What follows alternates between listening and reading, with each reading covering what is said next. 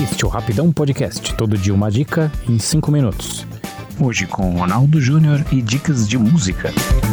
Você pode encontrar a gente nas redes sociais. Facebook, Twitter e Instagram, basta procurar por Rapidão Podcast.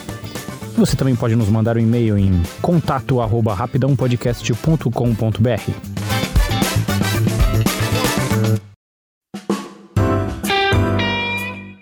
Você acha que é possível separar a história do povo negro da história do Brasil? Foi essa pergunta que foi respondida no documentário Amarelo do rapper Emicida, lançado na Netflix no dia 8 de dezembro do ano passado. O documentário Amarelo é Tudo para Ontem faz parte do projeto multiplataforma do artista que teve seu início com o lançamento do álbum de mesmo nome. Durante uma hora e 29 minutos, podemos ver e ouvir uma obra importante sobre a cultura nacional, mostrando de forma muito clara a discriminação, o preconceito que sempre tentou afastar, ou melhor, anular o povo negro da contribuição para a formação do Brasil. Por isso, o palco tinha que ser escolhido a dedo, e foi escolhido a dedo.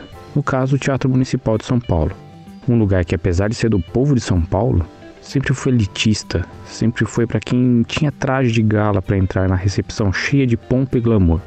Mas no dia dessa apresentação, o Teatro Municipal foi resgatado e ocupado por quem realmente merece o espaço. Entrelaçando os bastidores do dia da apresentação com a sua própria história e dando aula sobre a nossa cultura, Emicida amarrou tudo ao redor do teatro e de uma horta, que eu particularmente torço para que dê muitos frutos.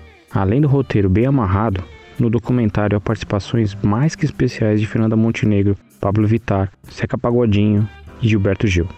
Convido você a conhecer esse documentário sensível, emocionante e, acima de tudo, forte e necessário. Amarelo é tudo para ontem, está disponível na Netflix. Por hoje é só e quando o Thiago meteu o atestado eu volto.